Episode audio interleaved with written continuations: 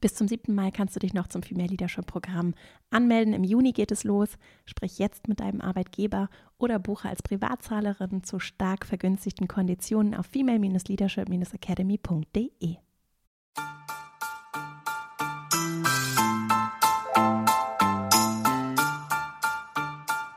Herzlich willkommen zum Female Leadership Podcast.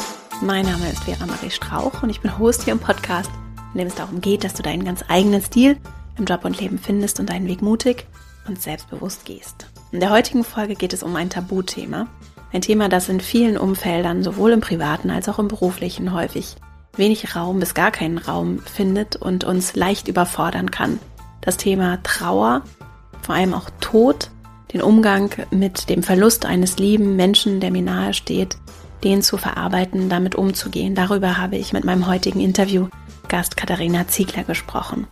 Mich interessiert vor allem die Frage, wie kann ich zum einen selbst damit umgehen, wenn ich damit konfrontiert bin, dass ich jemanden verloren habe, dass ich mit einem ganz tiefen Verlust für mich umgehen muss. Gibt es da so etwas wie einen richtigen Trauerprozess? Und wenn ja, wie sieht er aus? Darüber habe ich mit meinem Interviewgast gesprochen. Und auch, wie kann ich mit Menschen umgehen, die trauern, wenn jemand, der mir nahe steht, vielleicht eine Freundin, ein Freund, jemand aus meinem familiären Umfeld jemanden verloren hat und trauert und auch aus der Perspektive der Person, die aus der Arbeitsrolle als Kollegin, Kollege oder eben auch als Führungskraft damit konfrontiert ist, mit Trauernden umzugehen. Was kann ich da tun? Wie kann ich so jemanden bei so einem intimen, sehr persönlichen, sehr privaten Thema trotzdem, was kann ich bedenken, was sollte ich tun, was vielleicht auch nicht?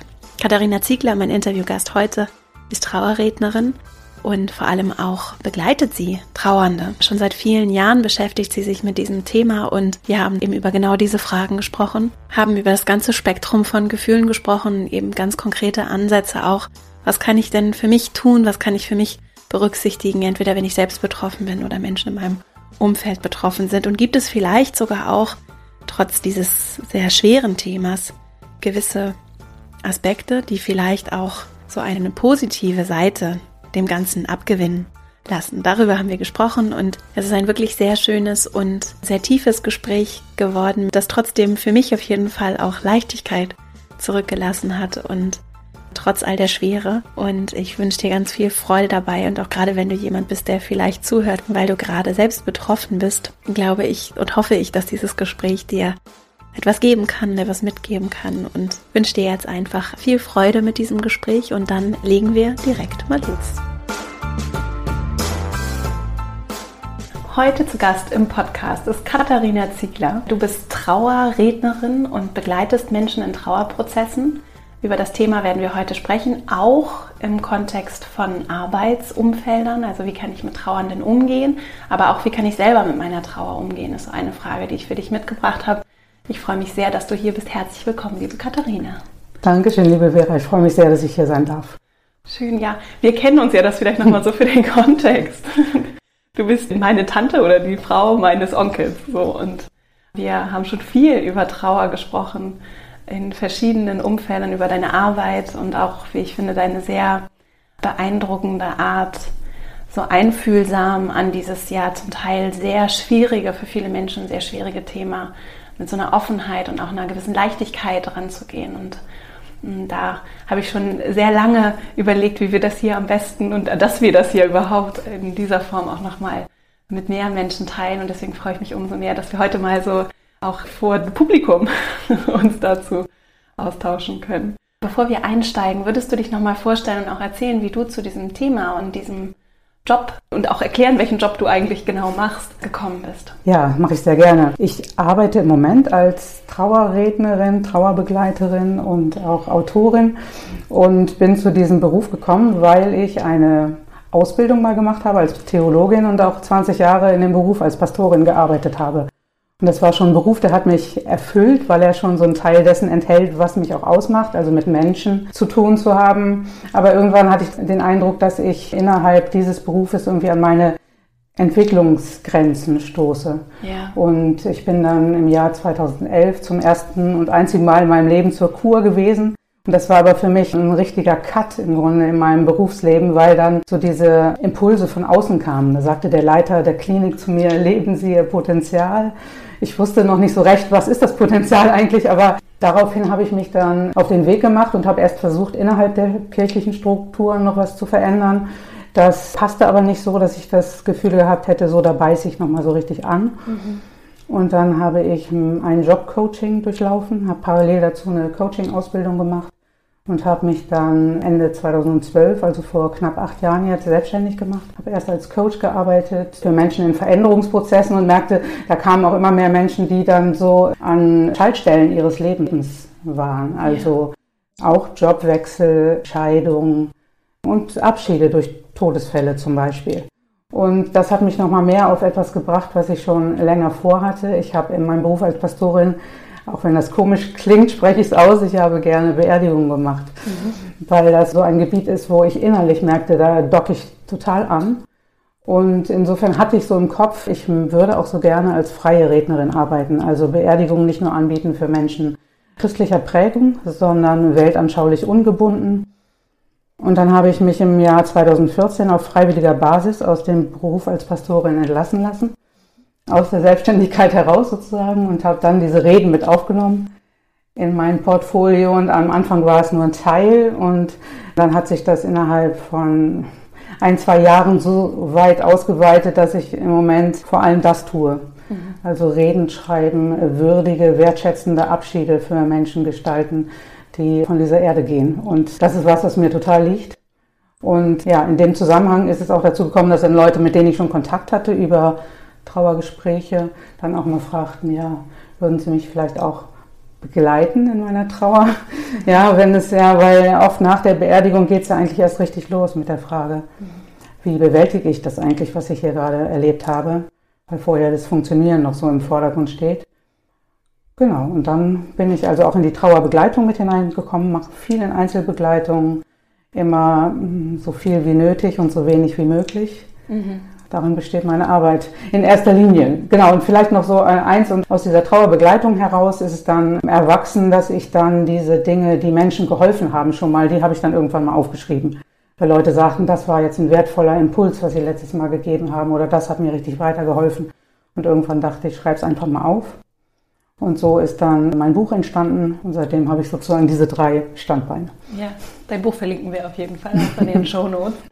Bevor ich zu dem Thema Trauer am Arbeitsplatz auch komme, was ich sehr spannend finde und gerne so als Gedanken entwickeln würde, es gibt da ja sicherlich, würde ich jetzt mal vermuten, nicht den einen Weg, um damit umzugehen. Bevor wir dazu kommen, vielleicht nochmal zu dem Trauer bewältigen ist vielleicht auch gar nicht das beste Wort dafür, aber mit Trauer umzugehen. Jetzt erstmal vielleicht für die Person, die trauert, aus der Perspektive. Wie trauern wir? Gibt es da ein richtig und ein falsch? Natürlich nicht. Aber meine, genau, viele denken immer, es gibt so ein ja. richtig und ein falsch. Und sie dürften auf die eine Weise traurig sein und auf die andere Weise vielleicht nicht. Dabei ist eben das Trauern genauso vielfältig wie wir Menschen auch. Wir sind als Menschen total vielfältig und das ist so schön, dass wir so unterschiedlich sind als Personen und Persönlichkeiten. Und so unterschiedlich wie wir sind, so verschieden gehen wir eben auch mit unserer Trauer um. Was bei allen gleich ist, je nach Schwere des Verlustes, ist, dass so ein Verlust, dass so ein Trauerfall erstmal ein Wahnsinnseinschnitt im Leben ist. Ja, ja und, und wirklich auch in Schock versetzen kann. Gerade wenn das ein plötzlicher Todesfall ist, noch zur Unzeit, also heißt, wenn wir vom Alter her nicht damit rechnen, dass jemand stirbt, dass dann die Menschen sagen, ja, also das, was vorher war, das gilt einfach nicht mehr und die Welt läuft irgendwo weiter. Mhm. Ja, und für mich ist die Zeit stehen geblieben und ich kriege irgendwie gar nichts mehr mit. Ich fühle mich wie in Watte oder Nebel gepackt und nehme irgendwie nicht mehr teil an dem anderen. Ja, und das sind schon Situationen, in die viele Trauernde hineingeraten und wo sie sich dann die Frage stellen, ja, wie kann ich überhaupt in meinem Umfeld jetzt irgendwie wieder andocken? Also innerlich wie äußerlich. Und da ähneln sich einfach viele. Ja, wie das dann funktioniert und wie das gehen kann, das ist sehr verschieden und kann auch sehr verschieden aussehen. Also früher sagte man ja immer so, es gibt ein Trauerjahr. Das ist heute auch in den Dörfern noch stärker ausgeprägt als in den Städten.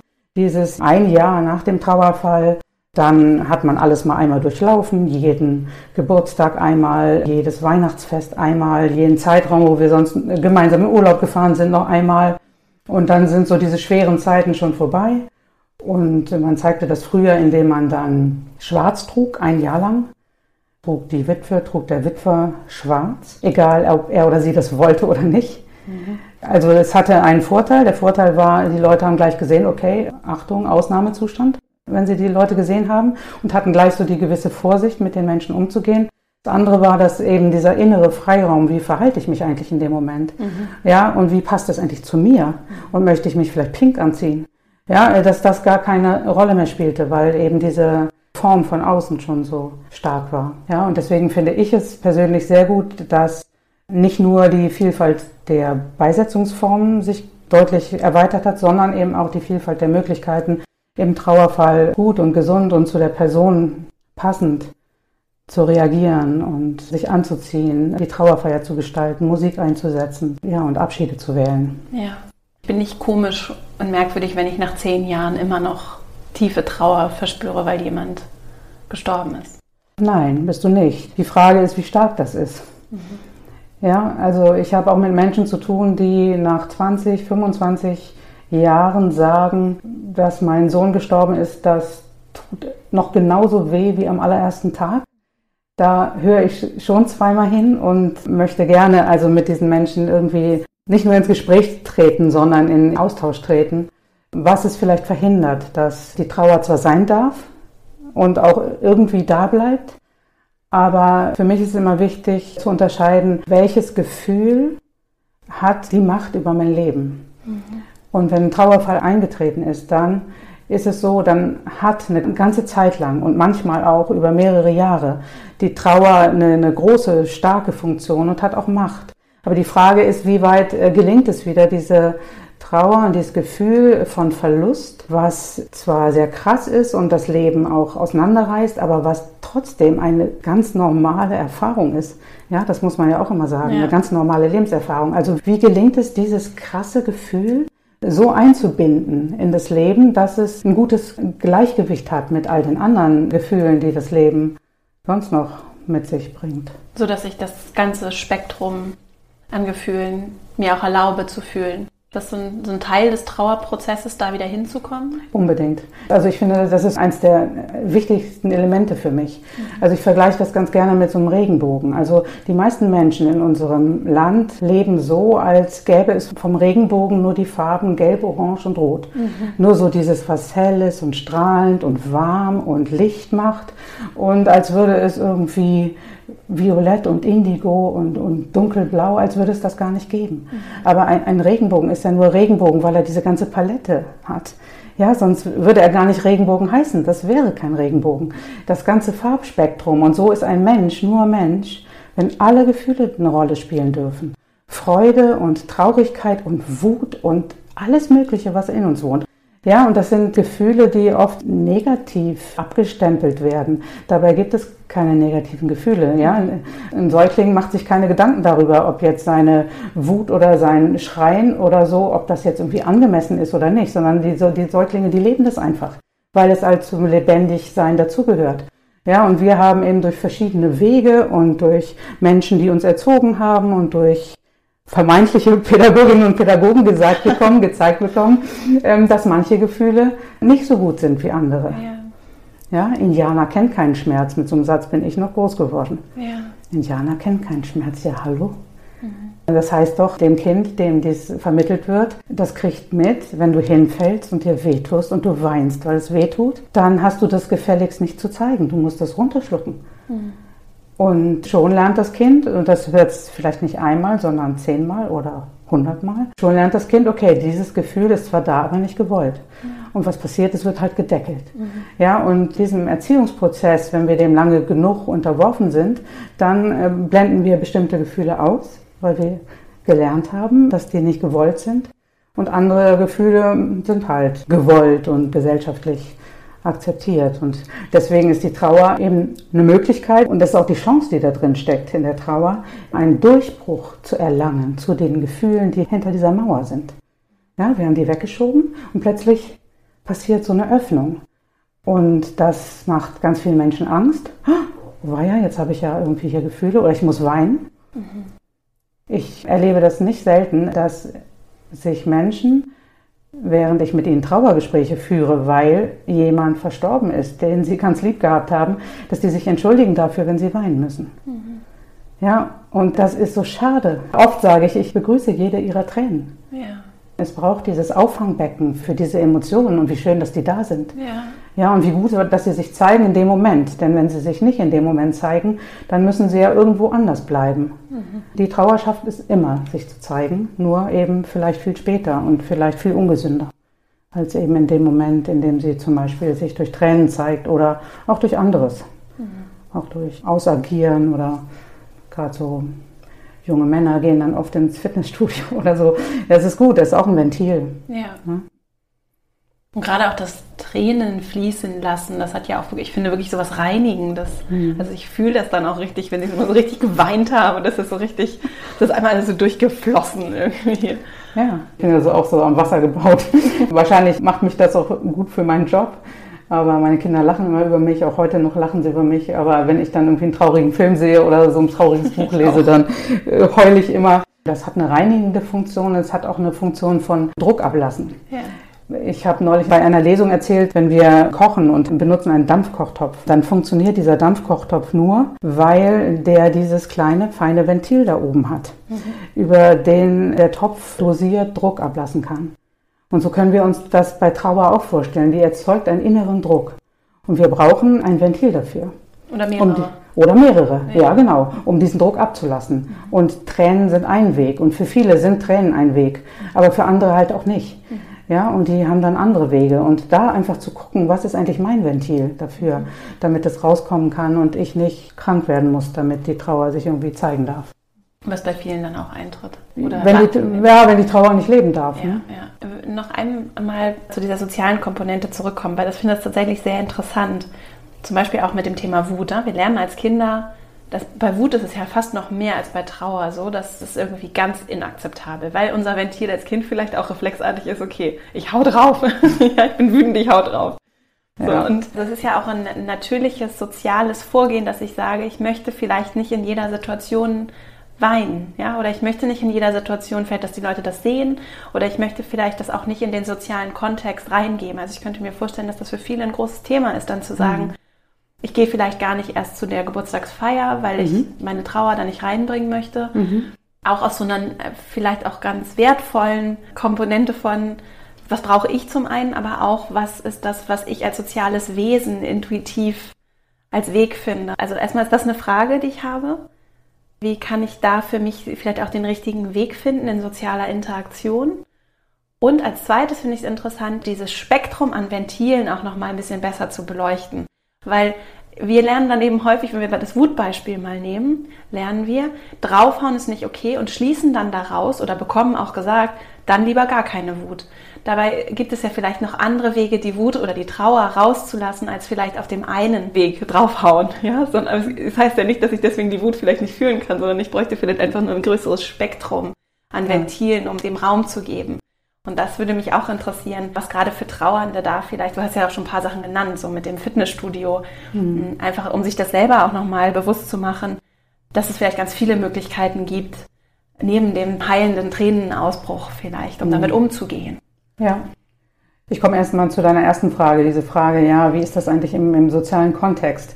Also ich habe zwar eben erzählt, ja, ich bin auch eine, die am Wasser gebaut ist und die schnell weinen kann. Und trotzdem äh, muss ich auch ganz ehrlich sagen, gefällt es mir auch nicht, in größeren sozialen Zusammenhängen loszuweinen. Mhm. Ja, das finde ich auch nicht gut. Also ich sage jetzt mal, wenn ich einkaufen gehe und stehe da plötzlich heulend an der Kasse, das ist irgendwie auch nicht meins muss ich ganz ehrlich sagen. Ja, und ich suche mir dann Räume, also um jetzt bei diesem Beispiel Einkaufsladen zu bleiben, wenn ich merke, dass mir die Tränen kommen wegen was auch immer, ja, dann gehe ich irgendwie zu irgendwelchen Regalen, wo möglichst irgendwie keiner guckt oder was und gehe sozusagen aus diesem Zusammenhang heraus, indem ich dann gefordert bin, da irgendwie allen meine Tränen zu zeigen. Das mache ich auch nicht so gerne. Ja, ja. also ich suche mir dann Räume irgendwie ziemlich zurück.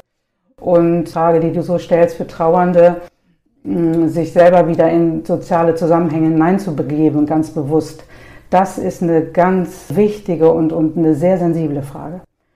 Weil viele Trauernde ziemlich schnell, und zwar weil die Menschen, die mit ihnen zu tun haben, nicht mit der Trauer umgehen können, ja. ziemlich schnell gesagt kriegen, Mensch, du musst doch mal wieder rausgehen und geh doch mal unter die Leute und du musst doch mal auf andere Gedanken kommen.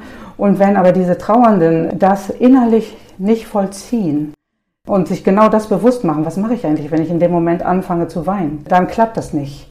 Ja, und ich finde es wichtig, dass die trauernden Menschen sich selbst überlegen, erstmal, wann bin ich innerlich überhaupt so weit, dass ich wieder irgendwo hingehen kann zu einer Feier unter Freunden. Meine Erfahrung ist, dass es den meisten gut tut, wenn die Settings nach und nach größer werden. Mhm. Also erstmal vielleicht nur mit der Freundin sprechen und sich auf einen Kaffee treffen, vielleicht auch erstmal nur mit ihr spazieren gehen und dann vielleicht mal im etwas größeren Kreis irgendwie mal zusammensitzen und dann erstmal wieder, und das kann ein Jahr dauern oder zwei oder vielleicht auch noch länger, bis äh, das Gefühl wieder da ist, ich könnte jetzt auch mal auf eine Feier gehen mit Freundinnen und Freunden und mich dem aussetzen. Wobei das wirklich eine Herausforderung sein kann. Ich habe eine Frau in meiner Trauergruppe, deren Mann ist gestorben im Alter von 50 Jahren. Und die sagte, für sie war bei diesen Feiern gar nicht das Problem, dass sie darauf angesprochen worden wäre oder dass sie Angst gehabt hätte, in Tränen auszubrechen. Für sie war das große Problem, dass einfach keiner, niemand ihren Mann angesprochen hat. Ja. Der wurde einfach ignoriert und er ist sozusagen zweimal gestorben. Mhm. Ja, und das ist auch eine soziale Komponente, ja. ja, die Menschen begegnet, weil einfach bei uns, also allgemein, relativ große Unsicherheit im Umgang mit Trauer da ist. Und die ist eben da, weil diese emotionale Flexibilität auch verloren gegangen ist. Ja, ja und deswegen finde ich wichtig und stehe auch dafür ein und finde deswegen auch gut, dass du an diesem Thema Gefühle irgendwie angeknüpft hast, stehe ich dafür ein, diese Vielfalt der Emotionen wieder zu erlauben.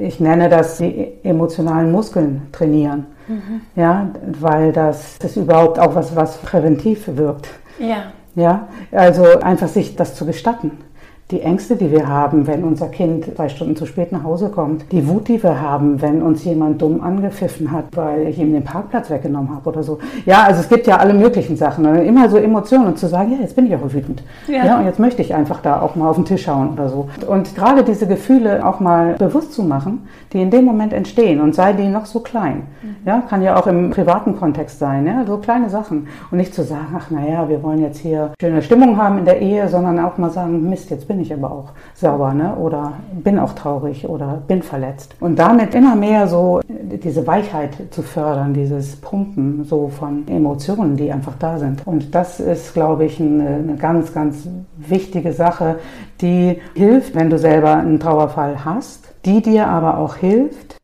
wenn du mit Menschen zu tun hast, die einen Trauerfall haben. Und das ist ja auch so ein Feld, was dich auch interessiert, worüber wir hier auch noch sprechen wollen.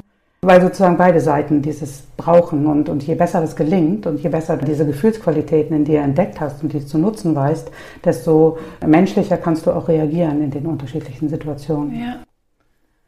Bevor wir jetzt gleich zu dem Umgang mit Trauernden mhm. kommen, der ja wahrscheinlich denjenigen, die schon mal richtig tiefe Trauer erlebt haben, anders auch damit umgehen können und eine andere Kompetenz vielleicht im Umgang damit haben, aber ganz viele Menschen diesen Zugang so vielleicht noch nicht erlebt haben und nicht wissen, vielleicht auch gar nicht reinfühlen können, weil sie das eben so nicht erlebt haben, dass jemand gestorben ist, der mir sehr nahe steht. Ne? Bevor wir dazu kommen, dieses Ventilthema mhm. finde ich sehr interessant. Also mhm. wie kann ich tatsächlich für mich so Möglichkeiten finden, Gefühle und lassen wir auch ruhig Wut, Trauer. Ne? Also mhm. kann sich ja auch in Wut äußern, wenn ich traurig bin. Vielleicht bin ich mhm. auch erstmal sehr wütend und mhm. kann das überhaupt nicht verstehen und finde das irgendwie unfair. Mhm. Du hast mich hier allein gelassen. Genau, genau. Ja. Oder was soll das alles hier, das Leben, wenn jetzt einfach so der liebste Mensch genommen wird? Das Schlimmste, was hätte passieren können, ist passiert. Also hast du irgendwie Sachen, die du bei den Menschen, mit denen du zusammenarbeitest, auch so beobachtest, die dich vielleicht auch überrascht haben? Neben so den Klassikern wie ich muss einfach mal weinen oder ich telefoniere mit einer Freundin oder ich genau gucke irgendwie einen traurigen Film oder jetzt habe ich das so gerade erzählt ins Fitnessstudio gehen, weil ich finde das sehr interessant zu gucken, was ist so das Spektrum an Ventilen, die wir für uns entwickeln können, um auch diese vermeintlich negativen Gefühle zuzulassen. Also eine Frau, bei der ich zur Trauerbegleitung war, die hat erzählt, die tanzt. Mhm. Und das finde ich ganz toll, weil sie gesagt hat, sie tanzt nicht nach trauriger Musik, sie legt sich richtig fetzige Musik auf. Ja, und sagte mir, ist mir scheißegal, was meine Nachbarn denken. Ja, ich tanze hier jetzt einfach und tanzte sich so viel Druck von der Seele. Mhm. Ja, und meinte dann, ja, und danach kann ich wenigstens für kurze Zeit, habe ich einen Strahlen im Gesicht. Ja. ja, und das fand ich cool, weil das nochmal eine, eine Dimension von Musik zeigt, die eben nicht nur dieses, was wir vielleicht auf Trauerfeiern hören und die Qualität von Musik auch Emotionen zu treffen und auszudrücken und nochmal schneller zu helfen, diese Brücke zu schlagen, zeigt, sondern so eine Qualität von Musik, die so eine ganz elementare Lebensenergie dann zum Ausdruck bringt. Das ist zum Beispiel was, was mich sehr beeindruckt hat, dass sie sich das auch getraut hat und sagte, sie dreht einfach die Musik so laut auf, dass ihre Nachbarn das hören müssen. Und sich dann eben vielleicht ihre eigenen Gedanken machen, was macht die da? Der Mann ist gerade gestorben. Das ist, glaube ich, das, ähm, was mich am meisten beglückt hat in der Trauerbegleitung, dieses Ventil. Ansonsten gibt es auf jeden Fall das Sprechen. Ich habe auch in Unternehmenszusammenhängen gearbeitet, in denen auch Trauerfälle passiert waren. Da gehe ich dann oft so multimedial vor und da nutze ich auch Dinge, also aufzuschreiben, Stille, um auch mit den Emotionen in Kontakt zu sein, Gefühle auch anbieten. Mhm. Ja, also du sagst, ja, es kann mich ja auch wütend machen. Äh, die wenigsten erlauben sich, äh, wütend zu sein im Trauerfall zum ja. Beispiel. Das ist aber auch was, was oft da ist. Ja. Ja, weil das einfach Menschen fassungslos zurücklässt und ja. vor dem Scherbenhaufen ihres Lebens. Und da ist natürlich diese Traurigkeit da, aber da sind eben auch andere Qualitäten. Ins Kissen schreien bei Wut. Ja, ja, ja. Boxen. Boxen, ja, genau. Also ich persönlich hacke total gern Holz, wenn ich Druck habe. Ja, dann darf man mich aber auch nicht ansprechen, dann bin ich eine Urgewalt. So. Ähm, aber das ist für mich ein Ventil. Ja ja, weil es unglaublich viel freisetzt. Ich glaube, die Menschen haben, wenn sie ehrlich sind, einen sehr guten Zugang dazu, was ihr jeweils eigenes Ventil ist. Mhm. Wenn sie sich das gestatten in dem Moment. Und wenn sie sich gestatten, Dinge zu tun, die von Trauernden eben vielleicht nicht so erwartet werden, ja. wie dieses Tanzen oder wie ins Fitnessstudio gehen, wie auf den Sack hauen, sowas. Ich glaube, das wissen die meisten Menschen sehr gut. Und diesen Weg zu wählen, das ist der persönliche. Ich glaube, das ist das Wichtigste beim Thema Ventil. Ja. ja, und wenn du eine Frau bist, die gut im Gespräch ist und die über Gespräche gut in die Tiefe kommt, dann ist das vielleicht dein Weg und dein Ventil. Also da ermuntere ich die Menschen immer, was nutzt du denn sonst? Ja. Und was ich da raushöre, ist auch so dieses, wir sind so damit beschäftigt, normal zu sein, häufig, dass es so limitierend ist und dabei sind wir ja alle nicht normal. Also hinter verschlossenen Türen geht es ja nicht darum, entspreche ich jetzt irgendeiner Norm, was heißt das überhaupt schon?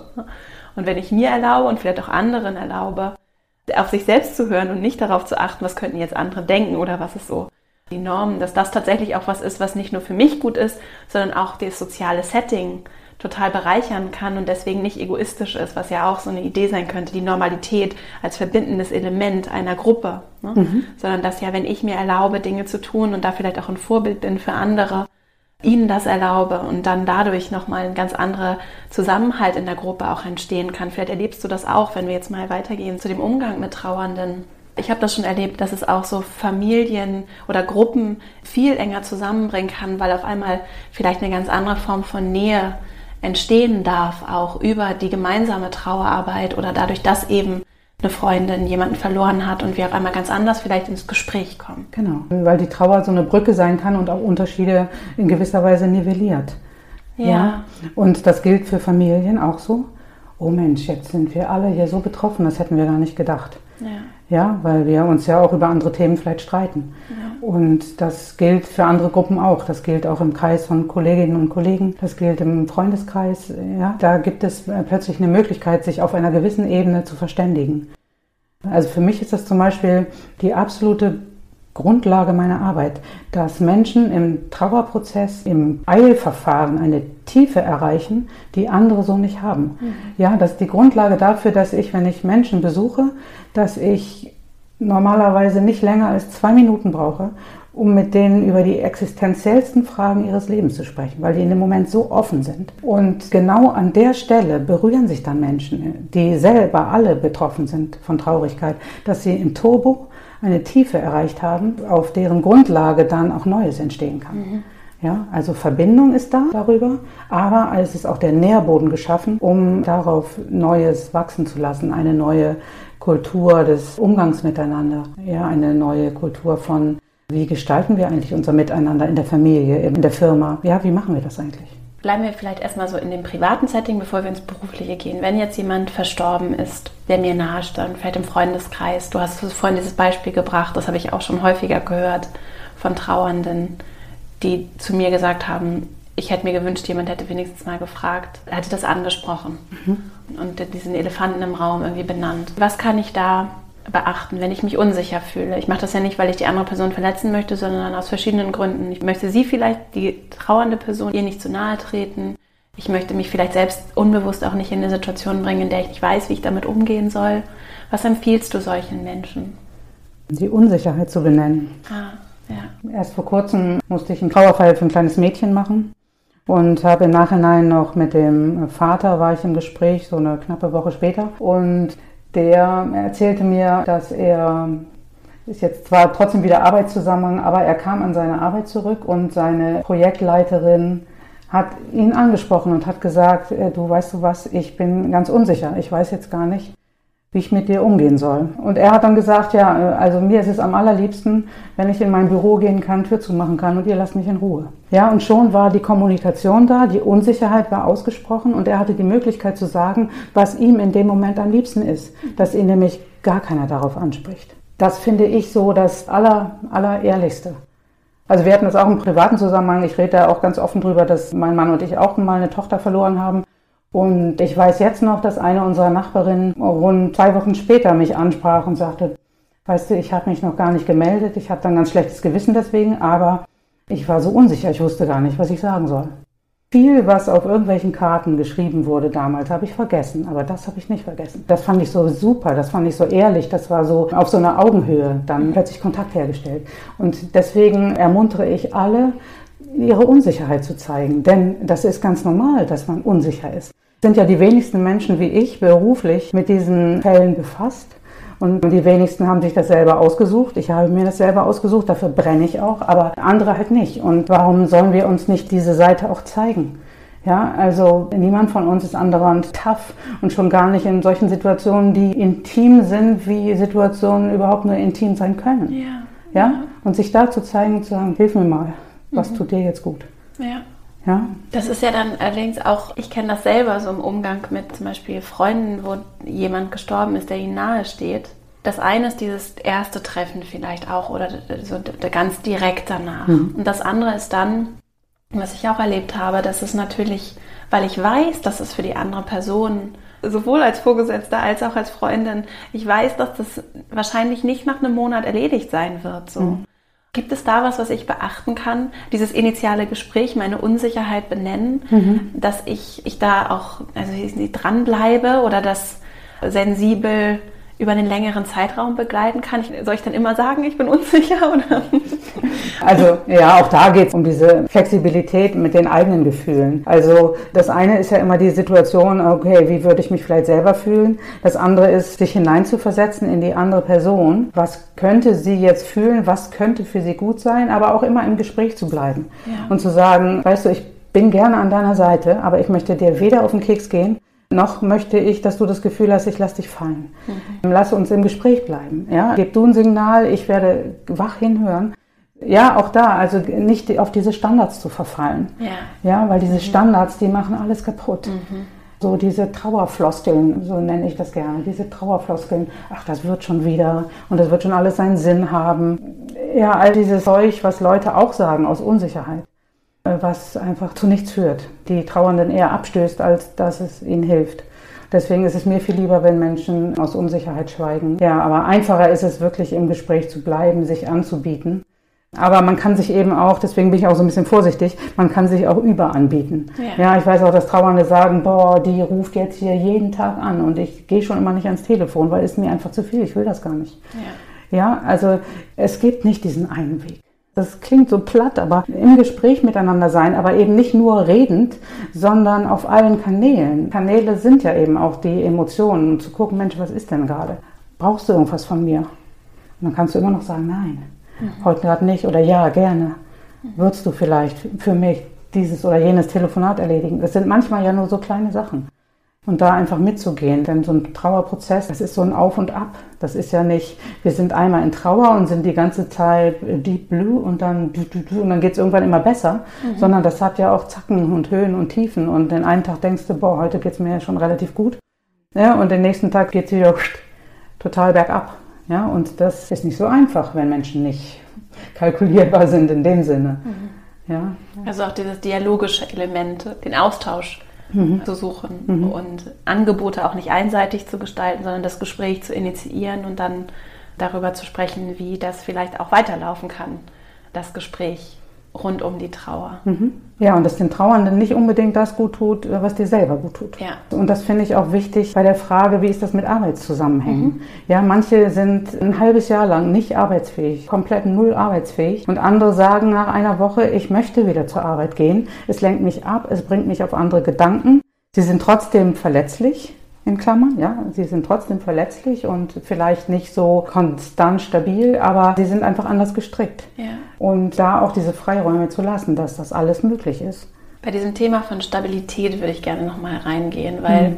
sowohl aus der Perspektive eines Kollegen, einer Kollegin oder auch aus der Führungskraftperspektive finde ich es interessant oder ich kann mir vorstellen, dass das natürlich eine große, sehr fordernde Situation für mich auch sein kann, wenn ich vielleicht mit der Person schon gesprochen habe, ne? die ist wieder zurück am Arbeitsplatz und wir haben da auch so einen Weg gefunden und gleichzeitig merke ich vielleicht, oh, da ist richtig was im Argen. Und das überschreitet vielleicht aber auch eine Grenze, weil es so privat und so intim ist, mhm. dass ich als Außen- oder Beistehende, die aber nicht irgendwie die beste Freundin oder die Schwester mhm. oder die mhm. Tochter ist, gar nicht unbedingt in der Rolle bin, damit so umzugehen. Also auch vor dieser Tiefe, dieser Angst und einfach Respekt auch vor der Tiefe zu haben, die die Trauer dann auch auslösen kann. Du hast es ja vorhin schon so benannt, ne? gerade vielleicht bei den Leuten, die eben nicht so ein gesundes Pulsieren, Umgang mit ihren Gefühlen bisher gefunden haben. Ne? Hast du da Ideen, was sich da tun kann? Also, weil weggucken wahrscheinlich nicht unbedingt. Nee, Angebote machen. Also, ja. ich bin schon häufiger in Institutionen gewesen oder auch in Firmen gewesen, wo ein Trauerfall oder wo eine Mitarbeiterin, ein Mitarbeiter einen Trauerfall hatte und wo die Firmen also entweder angeboten haben, wirkliche Begleitung in dem Team derjenigen, die am engsten mit dieser Person zu tun haben, oder auch Einzelbegleitung für die betroffene Person. Also als eine Trauerbegleitung, die aber das Unternehmen finanziert, weil sie sagen, wir bieten dir das an, damit du für dich einen Raum findest, über dieses Traurige sprechen zu können und eine Person an deiner Seite hast, die mit unserem Unternehmen nichts zu tun hat die auch kein Interesse daran hat, sage ich mal, in erster Linie wieder funktionsfähig zu machen. Ja. Das ist ja einfach immer so diese Frage, die dann aufkommt, wenn Menschen aus ihrer Firma, aus ihrem beruflichen Umfeld heraus eine Begleitung bekommen. Ja, wollen die mich jetzt nur wieder arbeitsfit machen? Ja, also so die Frage von Input und Output. Also ich bin nur die Person, in die, sage ich mal, per Gehalt irgendwie Geld hineingeworfen bekommt und wo dann diese Arbeitsleistung rauskommen muss. Ja. Und wenn das nicht funktioniert, bin ich für die Firma nicht mehr interessant. Und ja, aus diesem Strom irgendwie rauszukommen und das Gefühl zu bekommen, ah, die sehen mich, die sehen mich auch in meiner Not, die ich im Moment habe. Aber die geben mir eine Begleitung von außen. Das ist zum Beispiel eine gute Form. Und eine weitere äh, wichtige Form ist, finde ich, dass auch Führungskräfte in dem Moment gefragt sind. Also Führungskräfte sind genauso, du weißt es viel besser als ich, aber genauso Menschen mit ihren Unsicherheiten wie alle anderen auch. Und ich weiß es, ich weiß es einfach, weil ich es erlebt habe, dass Führungskräfte auch den Trauerfall sehr gerne delegieren, mhm. weil sie merken so, ups, jetzt bin ich jetzt mit meinen eigenen Gefühlen irgendwie plötzlich berührt und gefragt und so Hilfe. Und da kann ich ja nicht mehr so souverän agieren wie sonst. Und da weiß ich nichts mehr zu, zu sagen, wenn mich da jemand fragt. Dann muss ich meine eigene Ohnmacht aushalten. Mhm. Und das gebe ich doch mal lieber Herrn so und so oder Frau XY. Mhm. Ähm, und die soll das mal machen. Ja, ja, ja, genau. Und da auch als Führungskraft da zu sein. Ja. Oh ja, und zu sagen, ich sehe das und ich möchte gerne mit Ihnen zusammen im Gespräch eine Situation entwickeln, die Ihnen erlaubt, hier zu sein, auch traurig zu sein und trotzdem so viel Arbeit zu leisten, wie gerade möglich ist. Ja? Und in dem Wissen darum, dass solche Menschen, und das weiß ich durch so, so, so viele Gespräche mit Trauernden, dass diese Personen das Potenzial haben, eine ganz andere Form von Unternehmenskultur anzustoßen, wenn es ihnen gelungen ist, diese Trauer zu integrieren in ihr Leben. Ja, und ich glaube, da in diese Richtung, das würde ich mir so wünschen, dass wir in die Richtung kommen. Eine Unternehmenskultur, die so etwas einschließt und die im Grunde vorbereitend so ein, Nest bereitet für das, was eben der Normalfall des Lebens ist. Mhm. Ja, also es ist, der Tod ist ein Normalfall, genauso wie die Geburt. Ja, wir kriegen mit unserer Geburt den Tod mit in die Wiege gelegt. Mhm. Ja, und ob der im Alter von zehn Jahren oder im Alter von 105 passiert, das wissen wir nicht, aber er kommt. Und jeder Mensch wird im Laufe seines Lebens mit dem Tod konfrontiert, mindestens mit dem eigenen. Mindestens mit dem. Das heißt, der, der, gehört dazu. Ja, und wir sind als Menschen, als Menschenführende, als Kolleginnen, Kollegen, als Führungskräfte, wir sind gefragt, uns mit diesem Thema auseinanderzusetzen, weil es kein Ausnahmezustand ist, sondern der Normalfall. Für die Einzelnen ist es immer der Ausnahmezustand, aber je größer ein Verbund ist, in dem Menschen zusammenleben und zusammenarbeiten, desto häufiger kommt es vor und desto stärker muss man sagen, ja, okay, da ist jemand gestorben und da auch und da auch und da auch. Und dieses Potenzial dann zu heben und zu sagen, wie können wir unser Unternehmen dafür fit machen für die Zukunft. Eben nicht nur, indem wir äh, Erfolge produzieren, sondern indem wir eine Kultur schaffen, in dem auch der Tod und das Traurige sein darf und das Verlieren sein darf und eben alles, was zum Menschsein dazugehört. Weil ich denke, in diese Richtung wäre es einfach schön, wenn wir uns da hin entwickeln. Also ich möchte jedenfalls meinen Beitrag dazu leisten. Ja, das ist, finde ich, ein ganz interessanter und wertvoller Aspekt, weil also gerade wenn wir auch über diese neue Arbeitswelt, New Work, neues Arbeiten sprechen, wo der Mensch ins Zentrum rückt, mehr oder überhaupt ins Zentrum rückt und eben nicht so sehr das Funktionieren und das roboterhafte Abarbeiten als Arbeit, du hattest das gerade so als Input und Output äh, beschrieben, sondern wo es wirklich um den Menschen geht und wenn wir sagen, wir meinen das ernst und wir sind fest davon überzeugt und wissen ja auch, dass das die Kulturen sind, die am resilientesten sind, die ganz andere Kreativität, Innovationsfähigkeit entwickeln, aber auch einfach so eine andere Dynamik und Agilität, die ja gerade in einer technologisierten Welt eine ganz andere Rolle spielt. Wenn wir sagen, wir wollen all das, dann braucht auch Trauer, Verlust. Also das Interessante ist, Verlust ist dann ja Trauer oder sagen wir mal der Verlust eines Menschen, die Konfrontation mit dem Tod ist wahrscheinlich so die drastischste, intensivste der Varianten. Am Ende ist ja aber auch etwas wie der Abschied von einem Projekt, das ich lieb gewonnen habe, um das mal, ne, es ist natürlich auf einer ganz anderen, einem ganz anderen Level, aber am Ende auch damit muss ich im Zweifelsfall umgehen lernen dass meine Idee vielleicht mal nicht diejenige ist, die umgesetzt wird oder dass ich ja vielleicht auch den Job wechsle und mich verabschiede von liebgewonnenen Kolleginnen und Kollegen oder Arbeitsumfeldern, die ich habe. Also dieses Abschied nehmen, auch anzunehmen als etwas, und das finde ich auch im Kontext von Trauer für mich sehr heilsam. Wenn ich traurig bin einen Verlust spüre, dann heißt es ja, dass da etwas ist, das mir etwas bedeutet hat. Mhm. So. Mhm. Und das kann es auch im Arbeitskontext. Und dass mhm. wir, finde ich, dann auch kollektiv lernen, dass ich, jetzt wo du es so sagst, so eine große Chance, kollektiv lernen, auch darin das ganze Spektrum zu sehen, das nicht nur anzunehmen als etwas, sondern auch das so regelrecht zu umarmen als einen Teil von menschlichem Dasein, auch im Job, ja, auch in Organisationskulturen, die ja häufig für viele Menschen, wenn es toll läuft, bisschen wie Familie auch sind. Ich, wenn ja, ich die Kollegen total. richtig gerne mag, dann ist mir ja. auch richtig wichtig, wie es denen geht und ja. dann komme ich richtig gerne zur Arbeit. Ne? Ja. ja, das finde ich einen, einen, ganz wichtigen Aspekt. Also dieses Verlust und ich finde das gar nicht schlimm, wenn man, und das braucht man auch gar nicht zu werten. Okay, es gibt diese ganz schlimmen Verluste und es gibt Verluste, die sind vielleicht nicht ganz so schlimm. Für mich gehört das alles dazu, zu diesem emotionale Muskeln trainieren, mhm. auch Abschied nehmen. Ja, jeden Tag haben wir 100 Abschiede. Ja, das sind halt klitzekleine Abschiede. Ja, aber wenn meine Tochter morgens zur Schule geht, dann sage ich auch Tschüss. Das ist auch ein Abschied, ja. Mhm. Oder ich gehe selber aus dem Haus oder ich mache das und das. Es gibt so viel. Ich lege den Telefonhörer auf, ja. Auch da ist was zu Ende gegangen. Etwas geht zu Ende und etwas fängt neu an. Und damit so flexibel zu sein, das ist wichtig und zu sagen, es gehört dazu. Ja. ja. Abschied nehmen, Verluste. Und es ist so gut, dass es das gibt. Ja. ja. Denn wenn es die Abschiede nicht gibt, dann fängt ja auch nichts Neues an. Das ja. ist ja auch das andere. Dieses Gedicht kennst du das von dem, ist das, ist das von Hermann Hesse, mit dem jedem Abschied wohnt ein Zauber inne? Ja. ja. Ist das der uns beschützt und der uns hilft zu leben, ja. Genau, wir sollen heiter Raum um Raum durchschreiten, an keinem wir an einer Heimat hängen. Der Weltgeist will nicht fesseln uns und engen. Er will ja. uns Stufe um Stufe heben, reiten. Genau. Ja? Aber heißt es, in jedem Anfang wohnt ein Zauber inne? Oder wie? In jedem Anfang wohnt ein ja. Zauber Und eigentlich geht es nämlich auch um das Abschiednehmen. Ne? Ja, ja, genau. Stufen heißt das Gedicht. Stufen. Ja. ja. Genau. Das verlinke ich auch mal. sehr schön. Ja, es ist sehr, sehr schön. Also hört auch auf damit. Ich weiß gar nicht, ob ich den Schluss jetzt weiß. Aber im Grunde sinngemäß damit, dass uns vielleicht eben auch noch der Tod neue Räume erschließt. Ja, und da bin ich der festen Überzeugung, dass es so ist. Ja, dass neue Räume erschließt, das würde ich gerne nochmal aufgreifen aus dem Anfang, weil du das da auch gesagt hast. Oder ich habe es so verstanden, dass gerade, dass es eben eine Chance sein kann, weil eben so geöffnet wird und weil jetzt auf einmal bei einigen Menschen, bei denen es vorher vielleicht gar nicht möglich war, die Offenheit dafür da ist, sich selbst vielleicht auch nochmal anders zu erleben, diese Muskeln wieder zu trainieren, wieder in eine andere Lebendigkeit auch zu kommen, weil sie das, ja. den ganzen Regenbogen genau. auf einmal sehen und leben auch. Ja, genau.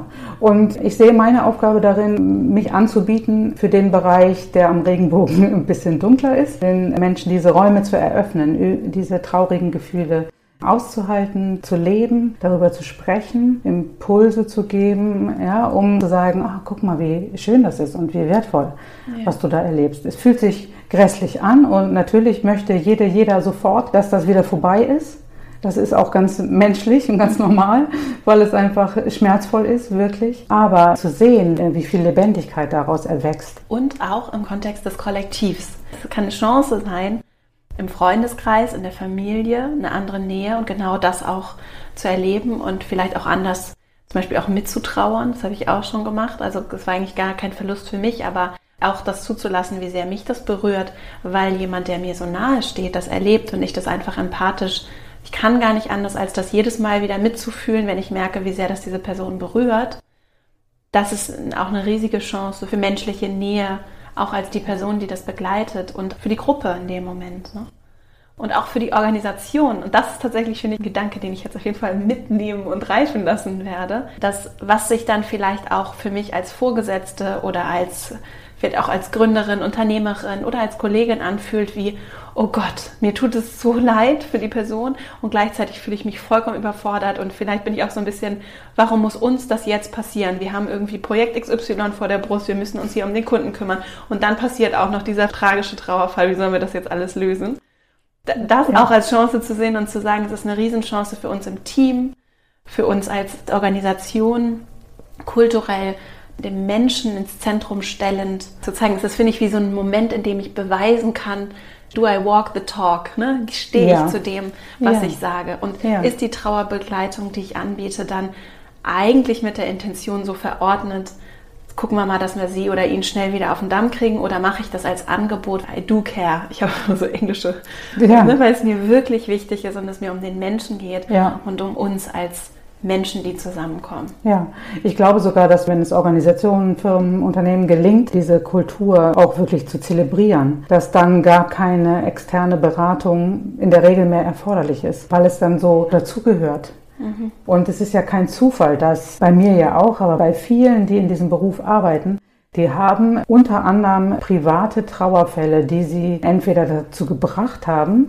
das zu tun, was sie tun, oder die sie zusätzlich dazu befähigt haben, das zu tun, was sie tun. Und diese Kompetenz lässt sich ja auch in Organisationen und Unternehmen ja ebenso nutzen, zu gucken, was erwirbt diese Person, indem sie diesen Trauerfall durchlebt, mit den Kolleginnen und Kollegen, die sie hat, was erwirbt die gerade für Kompetenzen, die auf einer ganz menschlichen Ebene uns hier bereichern können, wie eben andere Dinge auch, ja, wie jemand, der eben gut Events organisieren kann oder so. Ja, das sind einfach andere Qualitäten. Zu sagen, wir haben die alle. Wir haben alle so unterschiedliche Qualitäten und wir nutzen sie. Wir nutzen sie im guten Sinne. Und dazu gehört eben sowas auch, so eine Trauerkompetenz. Und das ist, glaube ich, noch gar nicht entdeckt worden. So. Ja. Oder nicht ausreichend, also bei weitem nicht ausreichend. Ja. Ne?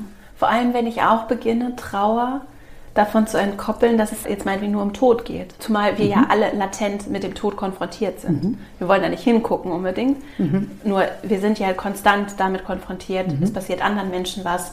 Jetzt gerade in dieser Zeit ohnehin globale Pandemie. Mhm. Ich war noch nie in meinem Leben, glaube ich, so unterschwellig die ganze Zeit damit konfrontiert, dass mhm. das wirklich eine riesige Bedrohung ist und dass wir so sterblich sind. Das waren wir ja vorher auch schon, dass wir so verletzliche Wesen sind, die meinen, sie beherrschen hier den Planeten, aber eigentlich ist das alles sehr fragil. Ne?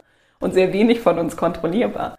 Und wenn ich auf der Dimension auch gucke, ich bin nicht nur mit dem Tod und der Trauer, vielleicht auch in einigen Fällen, wo es dann wirklich so aus dem Leben gerissen einfach passiert, konfrontiert, sondern eben auch, weil, wie du es gesagt hast, wir den ganzen Tag in Abschied und Anfang unterwegs sind und mhm. dass das auch so ein Modus ist, wie mhm. so ein Muskel, der im Leben einfach dazugehört und damit auch bei der Arbeit. Mhm. Ja. ja, genau. Und eine große Kompetenz sein kann, wenn wir alle da in der Lage sind, uns loslassen und Neues beginnen, für uns zu umarmen oder anzunehmen. Ne? Genau, und deswegen stößt dann auch die Pandemie auch solche Dinge los, weil eben, wie du gesagt hast, natürlich jede und jeder von uns sich sehr viel bewusster macht, wie verletzlich wir sind und wie schnell das sein kann, dass das auch vorbei ist. Ich habe das durch meine Arbeit jeden Tag und ich weiß ganz genau, ich weiß nicht, ich weiß wirklich nicht, ob ich morgen noch bin. Das weiß ich einfach nicht. Und das ist mir aber deswegen so bewusst, weil ich da jeden Tag mit zu tun habe. Und was aber diese ganze bei allem, was man bei Corona wirklich unbedingt ernst nehmen muss, aber was diesen ganzen Prozess auch noch anschwellen lässt, ist ganz schlicht und ergreifend die Angst vom Tod, die ja. wir alle haben. Ja. ja. die wir alle haben, dass wir selber oder eine unserer liebsten Menschen morgen vielleicht nicht mehr ist. Ja. Ja, und das kurbelt das alles noch unglaublich an. Ja. Und macht Menschen, die darüber nachdenken, bewusst, puh, da ist ja was, das habe ich irgendwie vorher gar nicht gesehen, obwohl es genauso ja. bedrohlich war. Wenn ich jetzt ins Auto steige und fahre heute wieder nach Hause, bin ich auch bedroht. Bin vielleicht sogar bedrohter als durch das Coronavirus, mhm. statistisch gesehen. Und trotzdem fahre ich jeden Tag. Also das sind so Dinge, also die auch mal ins Verhältnis zu setzen und zu gucken, ja, was ist eigentlich das, was uns am allergrößten jetzt bedroht, uns am meisten Angst macht. Ne? Und überhaupt erstmal hinzugucken. Also das ist, glaube ich, es ist ganz interessant, welche Menschen bereit sind, über Tod zu sprechen mhm. und wer auch einfach nicht in dem Moment einfach nicht bereit ist, was ich gar nicht bewerten möchte. So. Ich könnte mir vorstellen, dass es uns kollektiv sehr gut tun würde, einfach diesem Thema, das zum Leben dazugehört, mehr Raum zu schenken. Und da ist dann eben der Trauerfall weil jemand verstorben ist, eine Möglichkeit, das auch zu lernen. Wenn ich in Trauergesprächen bin mit Menschen, also um auch meine Informationen zu bekommen, diese Trauerrede vorzubereiten, dann frage ich häufiger mal, hat ihr Mann, hat ihre Frau, hat, weiß nicht, über den Tod gesprochen oder haben sie miteinander über den Tod gesprochen? Mhm. Das ist eine, für mich eine wichtige Informationsquelle. Das ist einfach nochmal so eine Frage, die in eine Richtung weist, wo ich dann ähm, so ein Bild im Kopf davon kriege, wie der Abschied sich vollzogen hat, ob der Tod ein Thema sein durfte auch. Ich werte das nicht, ob es passiert ist oder nicht. Mhm. Es gibt für alles Gründe. Ja. ja. Also auch das hängt mit unseren Personen und unseren Persönlichkeiten zusammen. Aber oft werden eben in diesen Endstadien des Lebens, wenn es die Möglichkeit gab, sich überhaupt zu unterhalten, werden dann da nochmal andere Aspekte einer Person sichtbar. Und das ist so, angesichts des Todes sind wir sehr viel mehr Mensch als in vielen anderen Bereichen. Ja. Wir kommen jetzt leider schon zum Ende. Und bevor ich meine Abschlussfragen stelle, wo können Menschen dich finden und deine Arbeit? Also sowohl wenn sie vielleicht jemanden in ihrem Umfeld haben, der trauert, als auch wenn sie vielleicht selbst vor einer Herausforderung stehen, die irgendwie mit Trauer zu tun hat und Tod. Ja, also man findet mich im Umkreis von Osthold-Scharmbeck persönlich. Osthold-Scharmbeck liegt in der Nähe von Bremen, das kennt nämlich kaum jemand. Bobswede kennen viele, also das ist bei uns in der Nähe. Und da bin ich im Umkreis von ungefähr, sage ich mal, 50 Kilometern ungefähr tätig, zumindest als Trauerrednerin und werde da angefragt. Und sonst findet man mich, wie viele Leute heute auch, im Internet unter der Website katharinaziegler.de. Alles in einem Wort geschrieben und Katharina mit K und TH. Genau, da ist eigentlich mein Angebot zu finden, was die Trauerreden angeht, auch die Trauerbegleitung findet man da was rüber und auch meine Produkte. Ich hatte vorhin kurz angerissen, dass ich ein Buch geschrieben habe, was Loch im Leben heißt. Das ist ein Buch, was keinerlei Theorie enthält, verspreche ich, sondern wirklich, das ist ein Buch aus der Praxis, für die Praxis, für Menschen in Trauer. Ich freue mich sehr, dass das sehr gut verkauft wird. Das heißt Loch im Leben. Loch im Leben, diesen Titel habe ich von Menschen geschenkt bekommen, die ich begleitet habe. Also, weil viele sagten, es fühlt sich an wie so ein Loch im Leben. Mhm. Dann habe ich das zum Aufhänger genommen. Das ist dort auch zu bekommen über meine Seite. Ich habe da noch einen eigenen Shop. Und was sich da noch findet, und das ist aus meiner Arbeit hervorgegangen, Facebook, ein bisschen Instagram habe ich auch seit kurzem, aber auf Facebook habe ich vor allem eine große Seite, die dafür steht, die heißt Lebenswert Online. Ähm, und die steht dafür, auch eben Online-Räume zu schaffen, um über Trauriges zu sprechen. Ich mache mir immer Gedanken darüber, wie kriege ich meine persönliche Arbeit weiter transportiert. Ja? Und da ist zumindest das Internet ja eine gute Möglichkeit und da tummeln sich viele und darüber gibt es auch so eine interne Gruppe, wo Menschen sich wirklich auch austauschen können, die mittlerweile auch schon fast 1000 Mitglieder hat, wo wirklich jede, jeder nachts um vier auf dem Sofa sitzend einfach mal schreiben kann. Ich kann gerade nicht schlafen, ich bin so traurig, das und das. Und irgendwer schreibt. So, also das, das ist mir einfach wichtig. Also man findet mich über katharinaziegler.de und darüber eigentlich auch alle Zugänge zu den Kanälen. Wir verlinken auf jeden Fall auch Facebook und dein Buch und Katharina Ziegler und dann findet ihr das alle in den Show Notes. Freue ich mich. Prima. Und dann habe ich immer noch drei Abschlussfragen. Als erstes, wenn du die Welt plakatieren könntest, so dass jede Person morgens beim Verlassen des Hauses eine Botschaft oder ein gestaltetes Plakat sehen könnte, was würde darauf abgedruckt sein? Die Zuversicht trägt.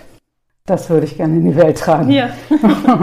Weil ich bei allem, was ich so erlebe, äh, merke, dass es so wichtig ist, diese insgesamt positive Lebenshaltung auch zu behalten. Ja, die Zuversicht. Wir sind alle sehr buchinteressiert, also sowohl ich als auch die Menschen, die zuhören, so wie ich es mitbekomme.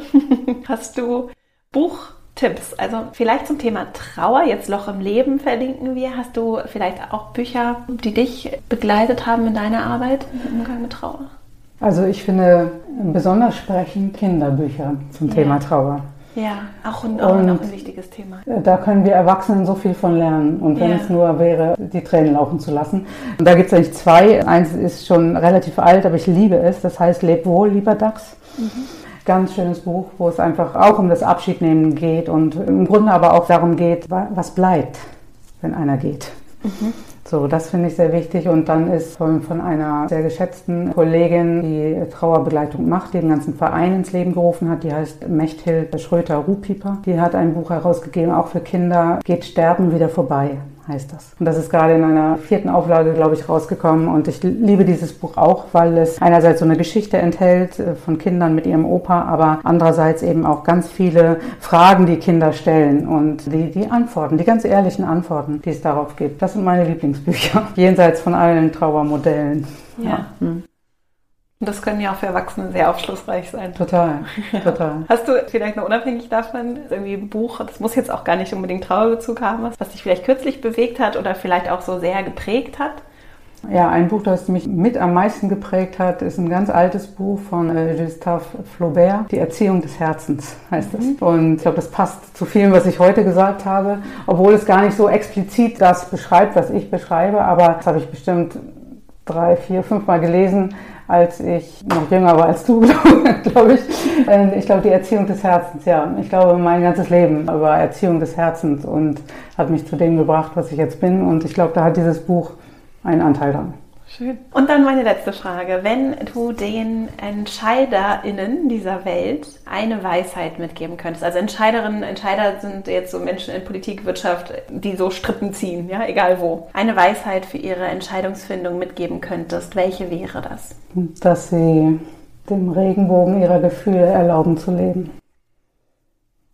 Ich glaube, das reicht schon, ja. um weise Entscheidungen zu treffen. Ein schöner mhm. Gedanke. Liebe Katharina, vielen Dank für deine Zeit und äh, dass du mit uns hier so viel, äh, ja, ich finde ganz, ganz vielfältige Gedanken und sehr tiefe, so wohltuende Gedanken geteilt hast. Und vielen Dank auch für deine Arbeit, die ich ja auch mitverfolge und das, was du damit ergibst, was ein ganz großes Geschenk ist, wie ich finde. Und ja, ich danke dir sehr und wünsche dir natürlich alles Liebe und Gute. Genau, ich bedanke mich auch, dass ich äh, mit dir im Gespräch sein durfte. Ich habe irgendwie das Gefühl, dass wir, wir könnten jetzt noch fünf Stunden weiterreden, ja. weil es einfach so ein äh, ergiebiges Thema ist ja. und ich bin dir sehr dankbar dafür, dass du mir diese Möglichkeit schaffst, dass da auch darüber Räume eröffnet werden, über das zu sprechen, was einfach so wichtig ist und zum Leben dazugehört. Ja. Also danke, danke, danke.